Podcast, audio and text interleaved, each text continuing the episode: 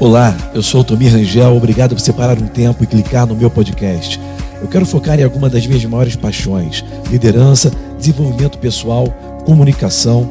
E eu espero que esse podcast realmente te ajude e adicione valor à sua carreira, à sua missão e jornada. Obrigado por sintonizar e seja bem-vindo.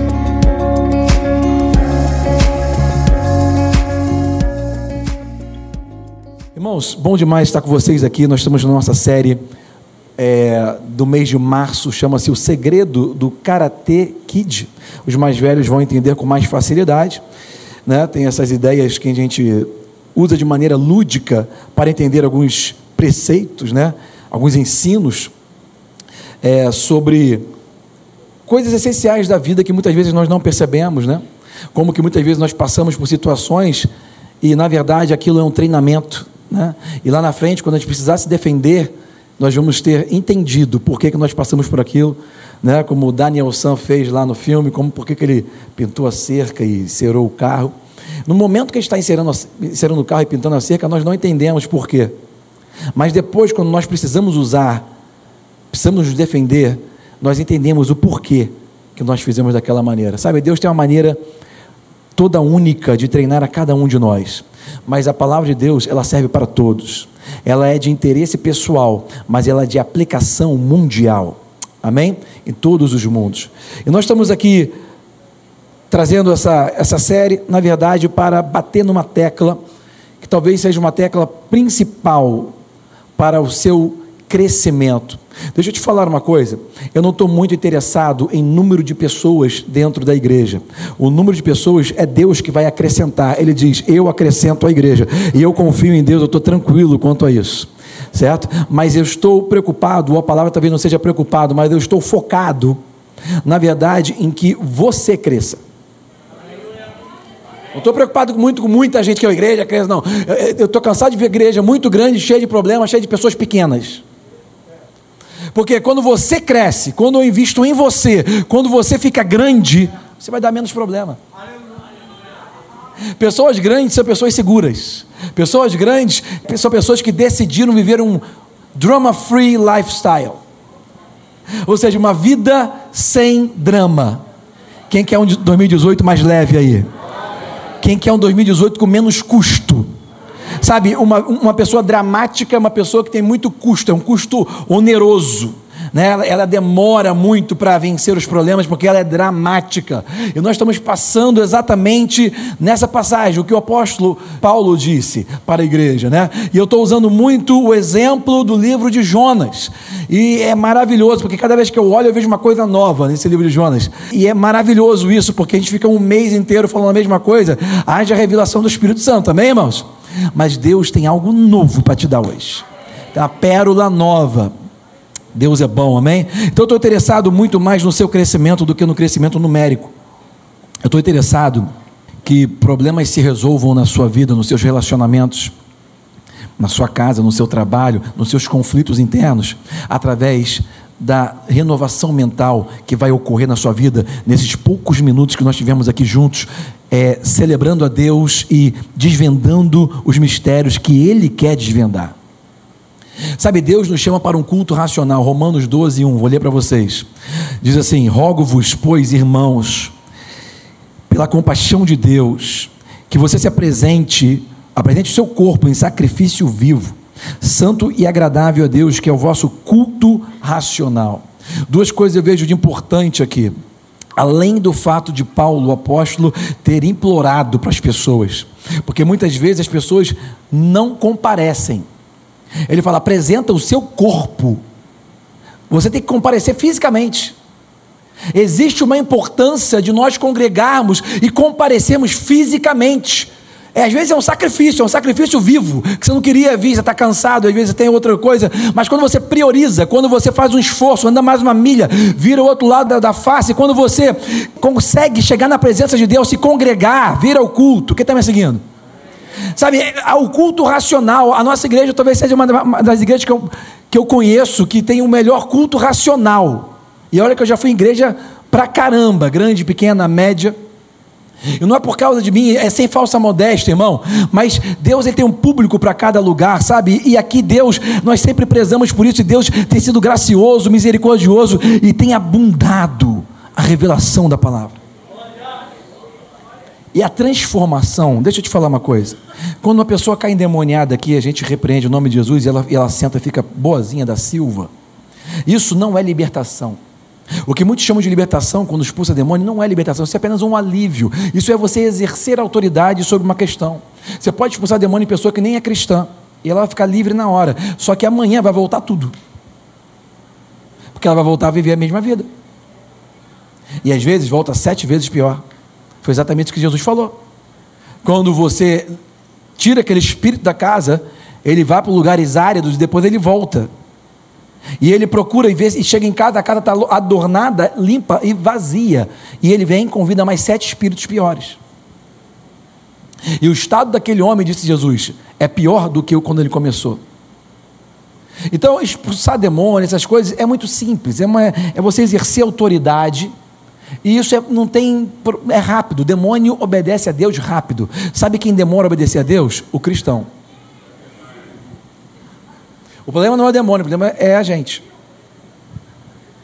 E isso aí é recorrente, gente. Eu sei que você já ouviu isso, mas você cai sempre no mesmo, nas mesmas questões. Por isso tem que ter uma verdadeira transformação. A libertação que Jesus veio trazer não é essa libertação do demônio, mas é a libertação mental. Jesus ele quer te libertar na sua mente, nos seus sentimentos. Jesus ele quer abrir uma porta e te deixar livre dos seus próprios sentimentos.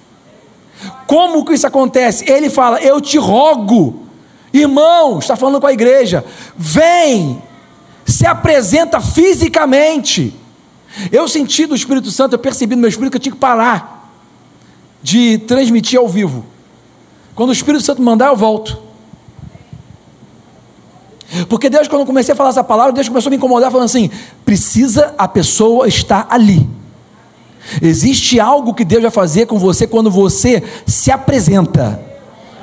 É diferente, está me entendendo? Eu sei que tem pessoas de outros países que estavam assistindo, era benção, glória a Deus, vai voltar, o Espírito Santo é o dono aqui, ele que comanda o show, ok?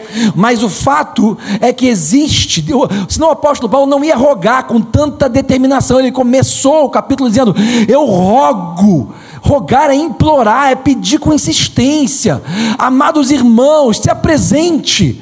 Eu sei que às vezes você não quer, está difícil, está apertado, tem outros compromissos, está cansado, está com sono, está chovendo, está fazendo sol, sei lá. Você tem muita desculpa se você quiser usar, ok? Mas ele fala: se apresente como um sacrifício vivo. Sacrifício significa que você não queria estar ali, mas você veio.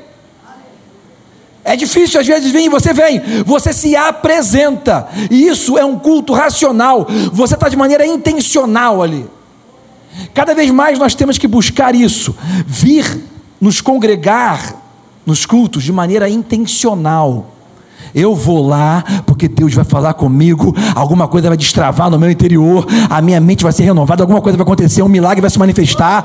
Eu não quero nem saber, nem quando chegar no estacionamento, sair do carro, o Espírito Santo vai me pegar ali, alguma coisa vai acontecer. Você tem que ir intencional, é se apresentando de maneira como um sacrifício vivo. Eu vou me entregar. Não vem mais para a igreja, a igreja de maneira acidental. Eu estou falando isso porque eu fui criado em igreja, eu sei o que é isso. Eu já fui muitos anos na minha igreja, obrigado pelo meu pai, pela minha mãe. E eu ia de maneira acidental. Eu ia porque eu tinha que ir, senão apanhava. Eu ia porque eu queria alguma coisa, então eu tinha que obedecer para conseguir outra coisa. Quando eu fiquei mais jovenzinho assim, tinha, sei lá, 17, 18 anos, eu morava em Niterói, e naquela época Niterói era bem tranquilo, bem tranquilo. E meu pai ele me deu um, um bugre. Já falei para vocês do bugão? Qual era a cor do bugão? Quem lembra? Ninguém lembra a cor do bugão. Você não vale. O bugão era amarelo pastel bebê. Porque papai gosta dessa cor, ele que manda pintar dessa cor. Porque o bugão você mandava fazer, né? Pegava lá um motor de um fusquinho, de uma Brasília, e o cara botava aquela, trocava ali, botava aquela coisa, e meu pai falou assim: bota pintar amarelo que ele tinha transportadores, todos os caminhões dele eram amarelo. Aí tudo dele era amarelo na época. Até o bugão ficou, mas era um amarelo, um amarelo bebê, assim, pastel, Bonitinho, ficou bacana, ficou vintage. Naquela época ficou bem surfista, sabe? E meu bugão ligava lá, passava a marcha. Aí eu estava numa fase da minha vida que eu queria ir para a praia domingo. Domingo não pode ir para a praia. Domingo você tem que ir para a igreja. Meu filho agora me pediu para.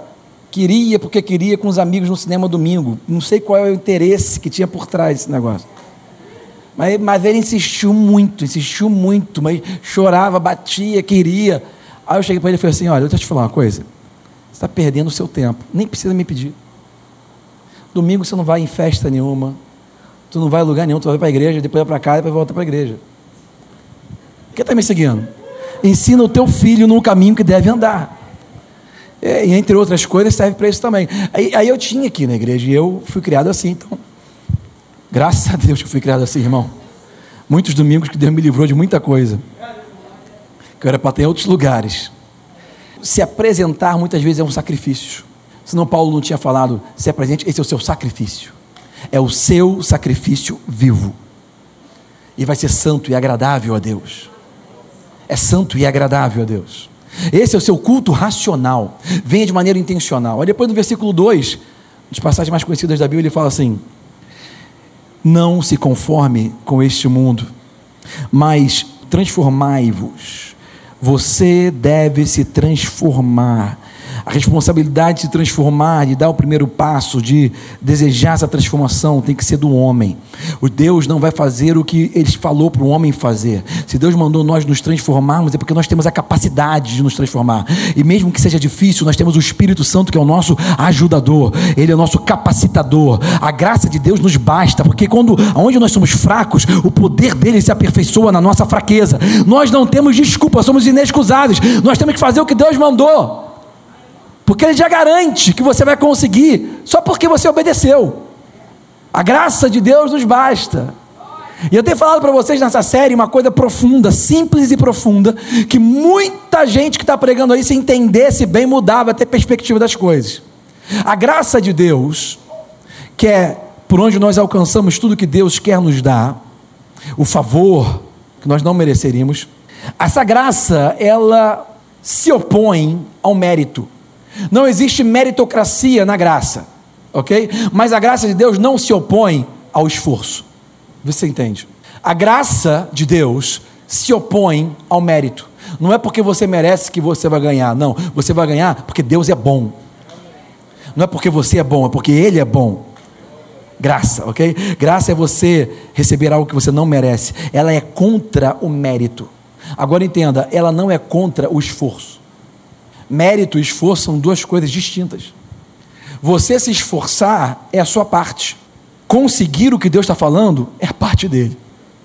É tipo assim: Jesus estava andando sobre as águas, maior surfista do mundo, primeiro surfista do mundo, andando sem, sem prancha sobre a água. Pedro chegou para ele e falou assim: Olha, se, se, se, se é tu mesmo, faça com que eu vá até aí. A Bíblia não diz que pela graça, na ação graciosa de Jesus, ele pegou Pedro no colo e saiu andando com ele sobre as águas. A Bíblia diz o seguinte: quando Pedro falou aquilo, Jesus disse: Vem. Jesus não se mexeu, ele parou aonde ele estava quando chamaram o nome dele.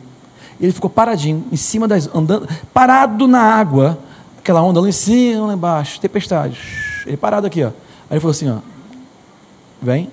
Entenda, a graça de Deus que fez Pedro andar sobre as águas, o favor de Deus, a intervenção da tecnologia divina, quebrando a lei natural das limitações do mundo, ela se manifesta quando a nossa fé agarra a graça.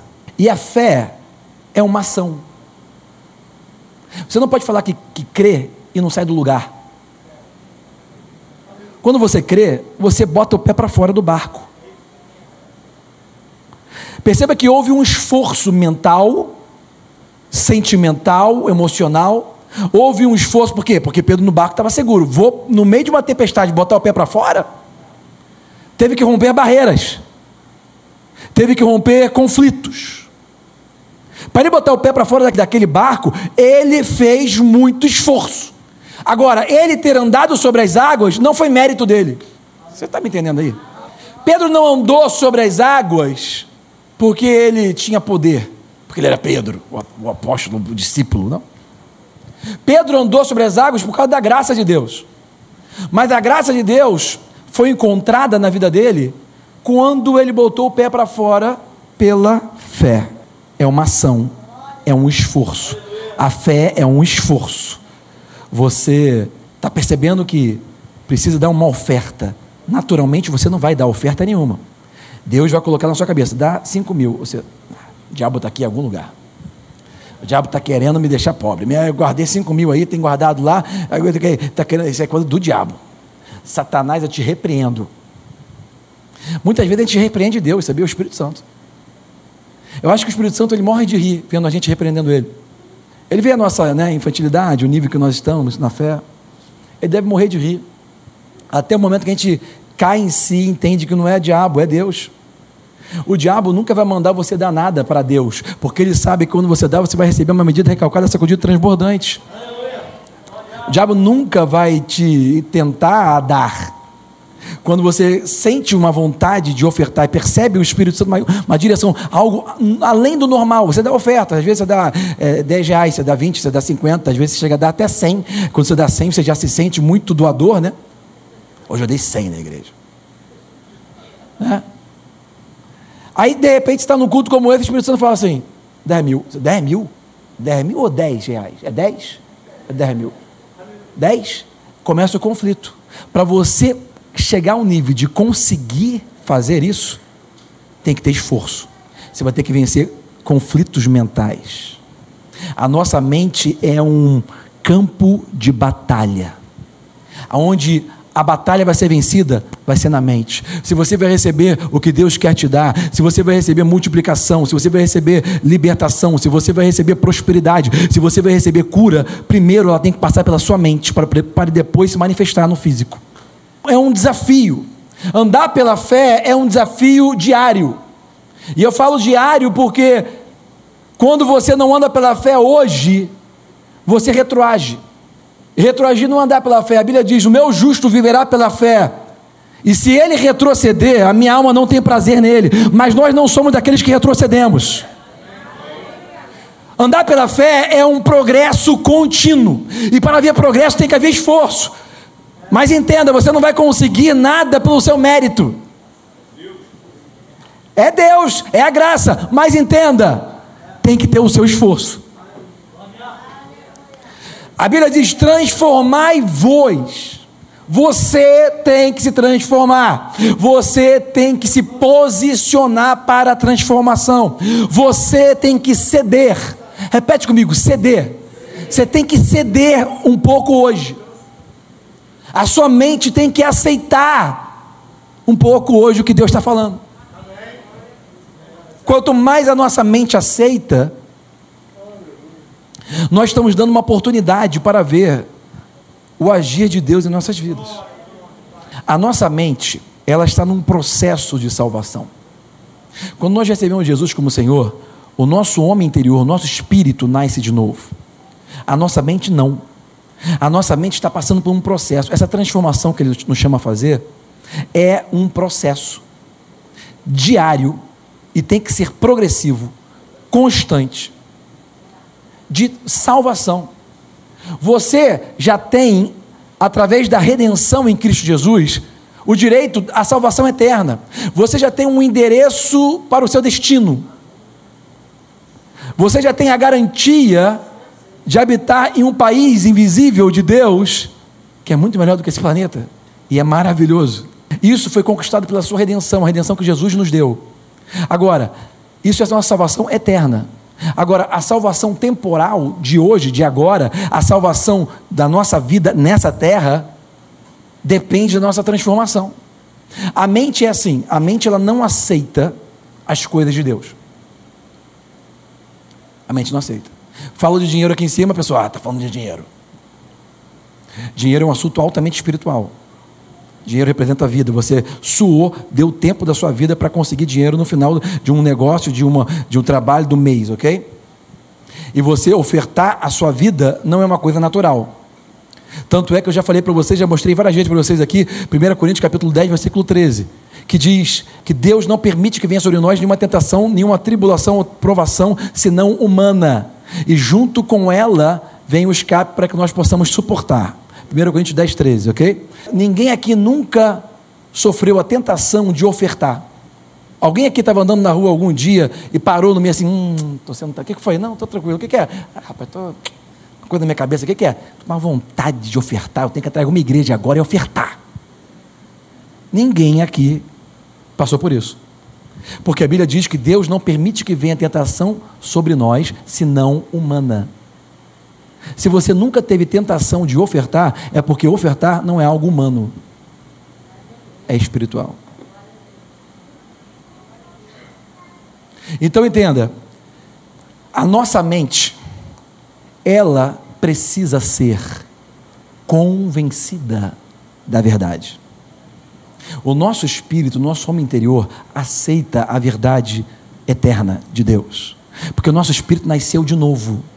Ele está apto, ele tem a natureza de Deus. As coisas velhas passaram, ele é uma nova criatura. A nossa mente não. A nossa mente ela tem que ser renovada. O problema que o apóstolo Paulo falou aqui é que nós só vamos conseguir experimentar a vontade de Deus boa, perfeita agradável depois de nós renovarmos a nossa mente, que é nos posicionarmos para a transformação. Então entenda que o apóstolo Paulo está dizendo o seguinte: olha, aonde a sua mente vai, a sua vida segue. Se você não renovar a sua maneira de pensar, você não experimenta o que Deus quer. Aí você renova um pouquinho. Sei lá, estou falando no assunto de dinheiro, vamos lá. Você não ofertava, ofertou. Você não dizimava, dizimou. Ok? Mas outros assuntos, por exemplo, você precisa de uma pessoa que não dá o braço a torcer, não consegue perdoar ninguém. Mas de repente um dia você fala, tá bom, eu aprendi, eu estou crendo e vou perdoar aquela pessoa pela fé. Mesmo com meus sentimentos revirados, eu perdoo.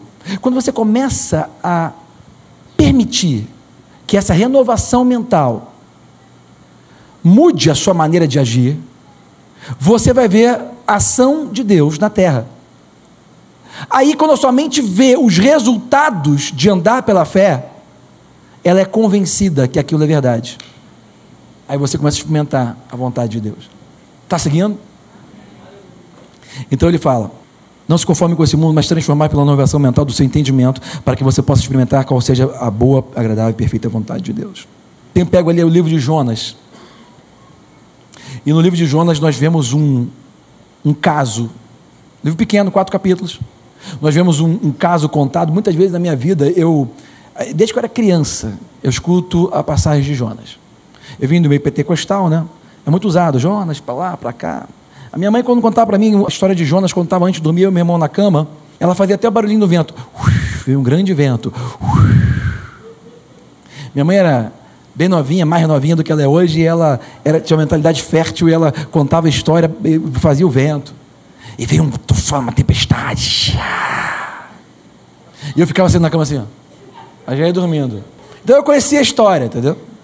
Só que as pessoas não conhecem muitas vezes o ensinamento na história. A instrução, a revelação do que Deus está falando. O livro de Jonas é um livro tão poderoso, porque ele mostra um homem que é um profeta, é um homem de Deus. Profeta é um homem chamado, é um homem com um chamado, com um propósito, é um homem que, naquela época, o profeta é diferente de hoje, ok? Hoje em dia, profeta não exerce a mesma função que o profeta do Velho Testamento exercia. No Velho Testamento, Deus, pela dispensação que existia, um homem ainda era espiritualmente morto e não poderia ter contato, não poderia ter relacionamento direto com Deus. Deus só falava através de profetas, sacerdotes e às vezes reis. Às vezes. Ok? O profeta tinha que se separar muito, amarravam no pé dele é, uma, uma, corda com um sino, porque ele entrava naquele lugar no Santo dos Santos para apresentar sacrifício para o povo, para cobrir o pecado do povo. O, o pecado não era retirado, o pecado era coberto, simplesmente. E, e, e, o profeta, ali, da maneira que ele estava, ele tinha que ir muito separado, muito santo, porque se tivesse qualquer deslize, ele morria fulminado dentro do Santo dos Santos. E quando as pessoas não escutavam mais o sino batendo, significava que ele não estava mais andando ali dentro. Ou seja, morreu, puxa pela corda, puxa pelo pé.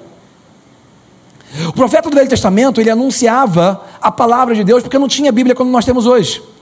Já por inspiração, como nós fizemos no mês passado, né? A passagem que Paulo falou para Timóteo, toda a palavra de Deus, ela é toda inspirada.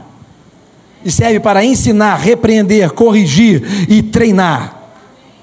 Hoje você não precisa mais de um profeta para te treinar, te ensinar, te repreender. Quem está me seguindo? Hoje a profecia, que é um dos nove dons do Espírito Santo, servem apenas para edificar, consolar ou exortar algo que Deus já está falando dentro do seu interior. Vai te exortar quando você Deus está falando, você não está obedecendo. Vai te consolar quando você está passando uma necessidade num momento difícil e o Espírito Santo está ali e você precisa de algo a mais, ok?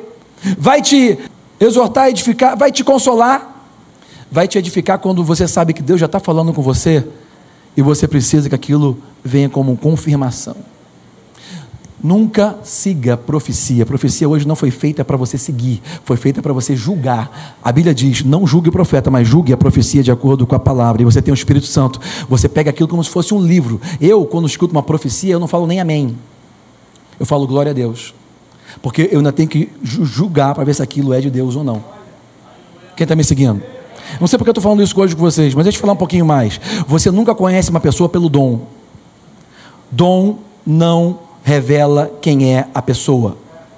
1 Reis capítulo 13 diz que um profeta velho mentiu para um outro homem de Deus, e quando ele mentiu, ele, ele obedeceu, trocou a palavra de Deus por aquilo que ele falou, e chegou lá, morreu, e perdeu tudo. E o próprio profeta velho foi usado por Deus no pecado, baita de um mentiroso, armou para ele, mesmo em pecado, foi usado por Deus, e, e, Deus levantou aquele profeta velho dizendo assim: Porque você não obedeceu a minha palavra, você não vai ser enterrado com seus pais. E ele morreu ali.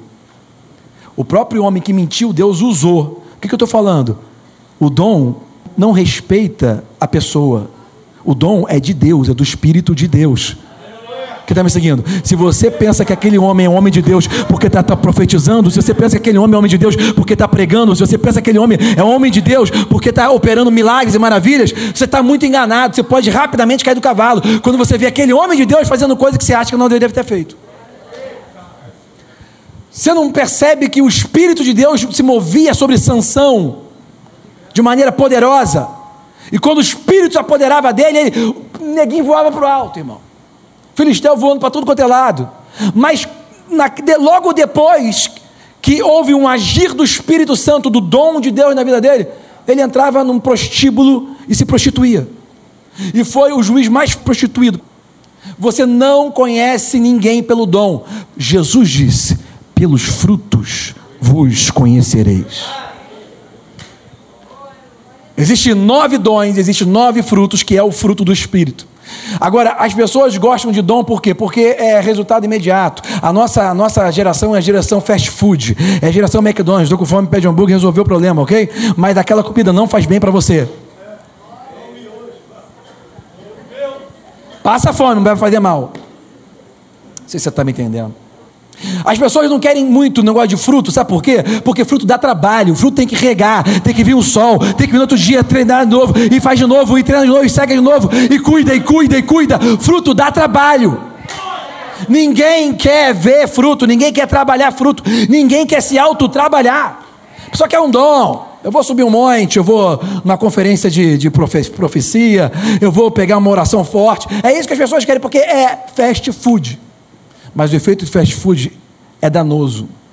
E já percebeu que depois que você come aquele hambúrguer, já já está com fome de novo? Aí existem aproveitadores que vão chegar na sua casa para profetizar, para ganhar oferta. E geralmente chega na hora do almoço ou do lanche da tarde. Não sei se eu estou falando com você hoje. Mas eu fui criado nesse meio, eu sei o que eu estou falando. Na verdade, não é profeta, é o ofício de profetizar. profeta de verdade, ele é um outro tipo de, de atribuição, de ofício, de cargo, ok? O dom de profetizar é um dos nove dons do Espírito Santo. Os nove dons são separados de três em três: dons de poder, dons de revelação e sabedoria. São separados de três em três. Os dons de revelação é discernimento de espírito, palavra do conhecimento, discernimento de espírito, palavra do conhecimento e a palavra de sabedoria. Geralmente, os dois dons, discernimento de espírito e palavra do conhecimento, eles operam junto. O que, que é isso? O discernimento de espírito, discernir significa ver. A pessoa está vendo o que está acontecendo. Espiritualmente, ela vê passado, vê futuro, vê, vê o que está acontecendo na sua vida no passado. A palavra do conhecimento faz você entender o que aconteceu. Por exemplo, eu já escutei esse meu pastor, na época que eu morava nos Estados Unidos, que ele falou um exemplo muito claro sobre isso. Ele falou o seguinte: olha, eu fui pregar numa igreja. E esse pastor ele entendia muito bem a autoridade espiritual, algo que hoje em dia quase ninguém entende. Nem profeta, nem pastor, nem ninguém. As pessoas estão querendo mais aparecer do que obedecer. E esse pastor foi pregar e foi uma benção, etc. Ele estava conversando com o pastor no final do culto. Chegou uma irmã na frente desse pastor ele do lado, falando assim: Olha, hoje, se não acontecer alguma coisa no meu casamento, eu separo. Naquela hora que ela falou isso, esse pastor que estava lá convidado, que era o meu pastor lá em Tulsa, ele olhou para ela, quando ele olhou para ela, ele viu e ele entendeu a palavra do conhecimento, e ele teve o discernimento de espírito, ele viu e entendeu o que estava acontecendo com ela. Sabe o que ele fez? Ele não falou com ela. Porque existe uma autoridade espiritual. Naquela igreja, ele não é pastor. Naquela igreja, o pastor que convidou ele é o pastor. Aquela ovelha está a responsabilidade daquele pastor. Olha o perigo de você se associar em ministérios com qualquer pastor que está me seguindo. Pelos frutos você conhece. E ele falou para aquele pastor: Eu posso ajudá-la, se o senhor permitir. Aí o pastor falou: Claro, por favor.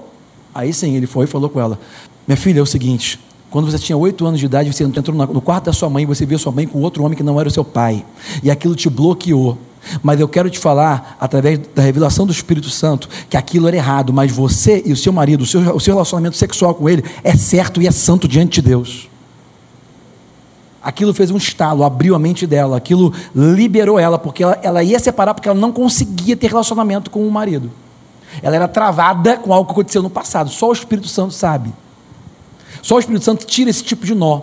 É para isso que existe a palavra do conhecimento. É por isso que existe o discernimento do Espírito. É do Espírito, ele usa quem quer na hora que quer para que seja proveitoso. Quem está me seguindo? Sempre quando você vê muita profecia, você vai ver que tem carne e que tem demônio junto. Aqui na nossa igreja, eu não permito quase nenhum, nenhuma pessoa que se move de maneira profética pegar o microfone. Quando eu trago o nosso profeta lá, o Gilvan, para vir aqui, é porque eu conheço ele há anos e tenho visto a evolução na vida dele. Porque eu conheço outros profetas que são como ele também, usados por Deus, etc., mas que não teve crescimento no caráter e não querem saber da palavra de Deus, só quer saber da revelação da profetada, ok? A pessoa que não quer saber da palavra de Deus, irmão, eu corto. Porque não existe profecia maior do que a palavra de Deus. Todas as outras profecias têm que ser julgadas pela palavra. Deus é um Deus de equilíbrio e de ordem, irmão. Existe uma ordem na fé. Quem está me seguindo? A palavra de Jonas é uma palavra que nos ensina muita coisa, como um profeta errou. Como um profeta, por mais que fosse chamado, tivesse é, um, um cargo, e ele errou como a maioria dos homens erram, ok? Ele errou porque ele tomou decisões sentimentais. Na hora de obedecer a Deus, ele fez o que ele quis, porque ele tinha raiva de Nínive. Ele tinha ódio daquele povo, porque Nínive era a capital da grande Assíria, que era o maior inimigo de Israel, e com certeza uma cidade grande, sanguinária. Ele teve que andar três dias para cobrir toda a cidade, era uma cidade megalópole da época. E ele tinha raiva, porque era uma cidade que dominava, maltratava, matava muito do povo dele, de Israel. Deus mandou ele exatamente ir lá e falar com ele para que Deus pudesse salvá-los. E ele não queria. Ele ficou em conflito emocional. E a mente de Jonas não se arrependeu. Isso é forte, irmão. Você conhece o livro de Jonas, você sabe que no final, depois de tudo que ele passou, ele obedeceu. Amém? Mas mesmo lá, ele não queria, a mente dele não se arrependeu. Mesmo obedecendo a Deus, a mente dele não se dobrou. Ele subiu no alto monte e ficou esperando ver o que ia acontecer. Ele estava querendo que o fogo descesse do céu e lambesse todo mundo. Ele ficou lá em cima esperando aquilo acontecer. É um sinal de que, mesmo o profeta, mesmo o homem de Deus, mesmo finalmente obedecendo porque passou por vários problemas, mas ele não queria. Olha que, que coisa. Por isso que, que Paulo apóstolo está falando: eu te rogo, não se conforme, se transforme através da renovação mental. Isso é importante demais, porque tem pessoas que estão obedecendo a Deus, mas não se arrepende. Obedece a Deus porque quer alguma coisa, quer alguma benção, quer vitória. A pessoa vai para o culto da vitória, como se no culto fosse arranjar vitória, irmão. Posso te falar alguma coisa sobre caminhar em vitória? Quando você sobe no ringue, você não pode subir para ver se você alcança a vitória. Com Deus é diferente. Você tem que entender que quando você sobe no ringue, você sobe a partir da vitória. É por isso que a Bíblia diz que nós somos mais do que vencedores. Porque quando eu subir, eu não estou vendo se eu vou ganhar ou não vou ganhar. Quando eu subir, eu já sei que eu vou ganhar. Eu já estou saindo da vitória, eu já estou saindo vitorioso, eu estou lutando por lutar. É o meu esforço, ok? Mas o mérito é de Deus, a graça de Deus me capacita. Versículo 17 do capítulo 1 de Jonas. Preparou, pois, o Senhor, preparou, pois, o Senhor um grande peixe para que tragasse a Jonas. E esteve Jonas três dias e três noites nas entranhas do peixe. Você tem escutado eu pregar aí esses últimos dias? E eu comecei do capítulo 4, foi o capítulo 1. Vou invadir o 2 depois. Você tem escutado eu pregar que Jonas, quando ele estava no, no barco, ele não se arrependeu. Primeiro sinal de que ele estava errado: vento. Entrou no barco, começou a ventar. Aquele vento era o primeiro aviso: está errado, irmão. Se arrepende. Ele foi, desceu mais, porque quem toma decisões sentimentais sempre desce. Foi lá para porão dormir. Ele nem viu o segundo sinal, tempestade. O vento virou tempestade. A Bíblia diz que foi Deus que enviou o vento, foi Deus que enviou a tempestade, ou seja, era sinal, não era oposição, era um sinal mostrando que estava errado. Você tem que entender quando é o diabo e quando é Deus te mostrando que você está errado. Como eu sempre digo para vocês, nunca desistam, a menos que você esteja errado. Não vem com esse papo de coach por cima de mim, dizendo nunca desista, nunca desista, nunca desista. Não, não, não. Nunca desista, a menos que você esteja errado. Porque se você está errado e você nunca desiste, irmão, tu não vai sair da barriga do peixe, não. Aí você percebe que teve o sinal, teve o segundo sinal, aí teve o terceiro sinal, começou a quebrar tudo, começou a perder tudo. Sinal. Aí depois, Jonas finalmente diz: O problema está comigo. Pessoal, como é que é? Eu estou jogando tudo que eu tenho de valor fora. Eu estou fazendo tudo, estou trabalhando. Você nem se mexeu, está aí dormindo. E, e, agora você diz que o problema é com você? A Jonas falou: É, faz o seguinte, me joga para fora aqui do barco. Um homem velho, grande, crescido, completamente adulto, pedindo para os outros homens jogar ele aí para fora do barco. Irmão, tu é adulto, você não sabe se jogar, não? A pessoa que anda pelo sentimento, ela espera que você faça o que ela tem que fazer. A pessoa que anda pelo sentimento, ela é incapaz de ajudar. Nem quando ela é causadora do problema, ela não resolve. Ela é uma irresponsável feliz. E você que está sofrendo é um responsável infeliz. Trabalhando para salvar o barco e o irresponsável está lá dormindo. Jogaram aí para fora do barco, é esse versículo 17 que eu li para vocês. Olha que interessante. Deus mandou ele para lá, Nínive. Ele desceu, porque quem toma decisões sentimentais desce para Jope, pagou passagem, porque quem toma decisões sentimentais paga um preço que não deveria pagar pelas coisas, tem um custo alto você tomar decisões sentimentais. Aí o barco foi para Tarsis, que era para lá. Deus mandou ele vir para cá. Ele foi para o sentido oposto. Olha que interessante. Versículo 17, capítulo 1 preparou, pois, o Senhor um grande peixe para que tragasse Jonas. Você sabia que Deus tem um plano B para fazer você chegar aonde Ele quer que você chegue? Deus já conhece as suas escolhas, já sabe onde você errou, e Ele já preparou um plano B para te encontrar no momento certo e te levar para Nínive.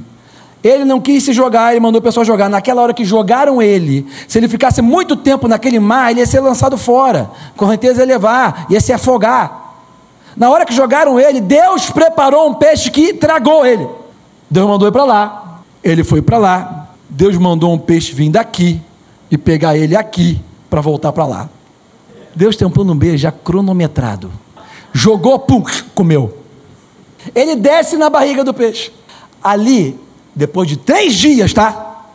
Meu irmão, se fosse eu no primeiro dia, eu estava pedindo misericórdia. Ele ainda esperou três dias. Tem gente que eu vou te contar, irmão, e esse cara era profeta. Pelo amor de Deus. Ele não se arrependeu, mas ele concordou em obedecer. Aí o peixe foi vomitou ele. Uma característica do plano B é que você não vai sair limpo da história. Foi Deus que te levou para lá, mas tu vai sair de lá vomitadinho você vai obedecer a Deus todo sujo. Por isso é melhor você pegar o plano A. Tem uma, uma frase que fala no mundo dos mundos dos negócios assim: a primeira proposta sempre é melhor. Hoje eu quero ministrar sobre a sua vida. O livro de Jonas é um livro pequeno e pontual que mostra um episódio da vida de um profeta. Mas nós sabemos que a nossa vida ela é contínua e tem vários episódios. Vocês já passaram por várias coisas. E o que Deus está falando conosco hoje é que existe um plano B para as decisões erradas da sua vida. O que Deus está falando hoje é que no momento que você decide realmente encarar o fato de que você estava errado, como Jonas fez, o problema é comigo, me lança fora. Quando você decide encarar que o errado não é a esposa, não é o marido, o errado não é o filho, o errado não é o pai, o errado sou eu. Ah, mas eu não sou errado, não. Dormir, deixa eu te falar. Você não conhece minha esposa, você não conhece meu pai. Eu vou te falar, errado não sou eu, não. Irmão, pode estar todo mundo errado, mas você também está. E o fato de você admitir isso é o que vai causar Deus de acionar o plano B na sua vida. A gente bota a culpa no, nas pessoas ao nosso redor, né? Por isso que você nunca vê um plano B, um escape de onde você está. Quer ver um escape de onde você está? Admite que você está errado. Porque a verdade é que você sabe que você está. Não sei qual é a área da sua vida que você está sendo lembrado pelo Espírito Santo agora. Mas Deus me falou antes de vir para cá. E eu escrevi quando estava sentado ali na hora do louvor. É o que Deus quer que falar com você hoje. É que Ele tem um plano B para as decisões sentimentais que você tomou na sua vida, que te levaram para uma tempestade, que te levaram para uma barriga de um peixe. Deus tem um plano B. E por mais que o plano B talvez seja um pouco mais apertado, mais escuro, mais sujo do que o plano A, ele vai te levar para o seu destino. Ele vai te levar para onde Deus quer, aonde o poder de Deus se manifestará, aonde você será usado de acordo com aquilo que Ele te chamou, aquilo que você nasceu para fazer. Se você crê que Deus está falando com você hoje, e se você quer admitir o seu erro, e se você hoje aceita que Deus envie um peixe, ou envie uma situação, ou te proporcione um caminho de saída. Se você aceitar esse caminho de saída, se Deus está falando com você hoje, eu vou fazer uma coisa diferente aqui. Vamos todo mundo se ajoelhar? Você que não consegue se ajoelhar, fica sentado tranquilo. Mas vamos todo mundo se ajoelhar, sabe por quê? Eu vou te ajudar. E eu vou falar a verdade. Você está errado. Se você não admite que você está errado, amigo, a tempestade pode quebrar tudo na sua vida. Se você não pudesse ajoelhar por alguma razão, fica sentado. E eu quero que você fale com Deus aí, aonde você está agora. E você rasga o seu coração, e por mais que você não entenda e não veja hoje aonde você pode ter errado, eu peço ao Espírito Santo te mostre aonde você errou no passado. Porque muitas vezes nós esquecemos o que erramos. E nós culpamos as situações presentes sobre a vida de outra pessoa e nós não nos, nos lembramos que nós erramos. Nós tomamos decisões no passado que nos trouxeram para esse lugar. Você está vivendo hoje o que você decidiu no passado. Mas deixa eu te falar, o que você está decidindo hoje vai te levar para o futuro que Deus tem para você. O futuro que Deus tem para você é bom. O futuro que Deus tem para você é agradável, é perfeito, é, é próspero, é para te dar um futuro que você deseja. Irmão, eu quero correr para esse lugar, eu quero correr para esse lugar. Eu vou me ajoelhar com vocês, eu quero orar junto com vocês. Pode começar a falar com Deus aí. Se você não está vendo nada que você errou, peça ao Espírito Santo para te mostrar. Peça ao Espírito Santo para te convencer. Peça ao Espírito Santo para acusar. A palavra repreender significa revelar o erro. Espírito de Deus venha repreender a cada um de nós, ó Deus, aonde nós devemos ver consertar, aonde nós devemos nos alinhar a nossa mente, os nossos sentimentos, Pai. Nós queremos nos transformar, nós queremos viver o bom, o agradável, o perfeito. Nós queremos experimentar a Sua vontade, Pai. Diz para Deus assim: Deus, eis-me aqui. Eis-me aqui, Pai. Fala comigo, me mostra. Para Deus: Eu me arrependo nessa noite, Pai. Talvez você nem saiba por que está se arrependendo, mas o Espírito Santo vai te mostrar. Mas confessa, aceite, diga para ele: Eu me arrependo. Porque sem arrependimento, você não vai conseguir alcançar o que Deus tem para a sua vida. Ó Pai, eu venho te apresentar cada pessoa nessa noite, cada situação. Tem pessoas aqui que já estão dentro de uma barriga de um peixe. Tem pessoas aqui que nem estão dentro de um barco, numa tempestade. Tem pessoas, ó Deus, que estão na tempestade, mas não estão percebendo a tempestade, porque elas estão adormecidas. Elas estão é, é, é, de maneira irresponsável, deixando a vida passar. Pai, venha despertar cada pessoa hoje à noite. Desperta para aquilo que Deus tem para a sua vida. Desperta para o chamado, para a instrução, para a direção do Espírito. Desperta para a verdade, desperta para alinhar a sua vida. Desperta, deixa eu te falar, o Espírito Santo está falando comigo de maneira pontual. Tem pessoas aqui que estão vivendo uma vida falsa. Tem pessoas aqui que estão vivendo de fachada. Não sei se Deus está falando com você, mas tem pessoas aqui que tem uma vida de fachada, tem casamento de fachada aqui, tem vida feliz de fachada aqui, tem pessoas com um sorriso no rosto chorando por dentro aqui. Tem pessoas que dão glória a Deus e estão continuamente vivendo algo ilícito. Meu Deus. Eis-nos aqui, Pai. Oh, Pai, nós queremos aceitar o Teu plano B, nós queremos seguir rumo ao destino que o Senhor tem para nós. Eis-nos aqui, Pai. Mas a, acima de tudo, nós queremos nos arrepender. Não queremos ficar como Jonas, não queremos ficar com o exemplo de Jonas, não queremos ter uma mente que não se arrepende, nós queremos nos arrepender. Pai, eis-nos aqui.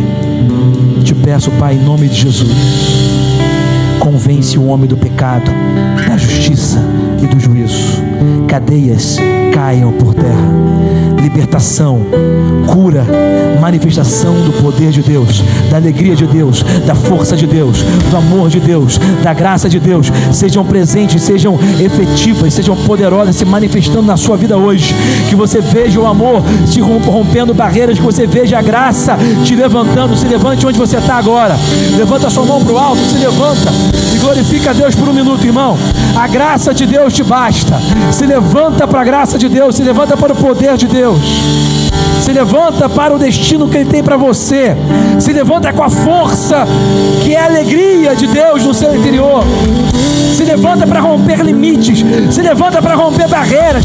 Se levanta para vencer opiniões e sentimentos que te levam para outro lugar. Em nome de Jesus, os seus sentimentos não vão ditar a sua vida mais. Nome de Jesus, os seus sentimentos não vão ditar as suas escolhas. Abaixa um pouquinho, deixa eu falar uma coisa aqui para eles. E eu vou terminar. E eu já falei isso em outro culto, mas eu tenho que falar de novo. Os nossos sentimentos foi Deus que deu. Mas os sentimentos que foram criados por Deus, e Deus também tem sentimentos, eles servem para ser indicadores. A emoção serve para te indicar. Tem hora que é para chorar, tem hora que é para sorrir, tem hora que é para ficar alegre, tem hora que você se veste cinza para buscar Deus. Ele indica, mas ele não pode ser um ditador. Nós permitimos que os sentimentos que deveriam ser indicadores se tornem ditadores. Quem viu a diferença? Indica o que tem que fazer, como se comportar, mas não permita que ele dite como você tem que viver. Você não tem que viver como seus sentimentos dizem. Você não tem que viver uma vida miserável. Você não tem que vir para a igreja é, é cheio de autocomiseração, de tristeza, de pranto. Não, irmão.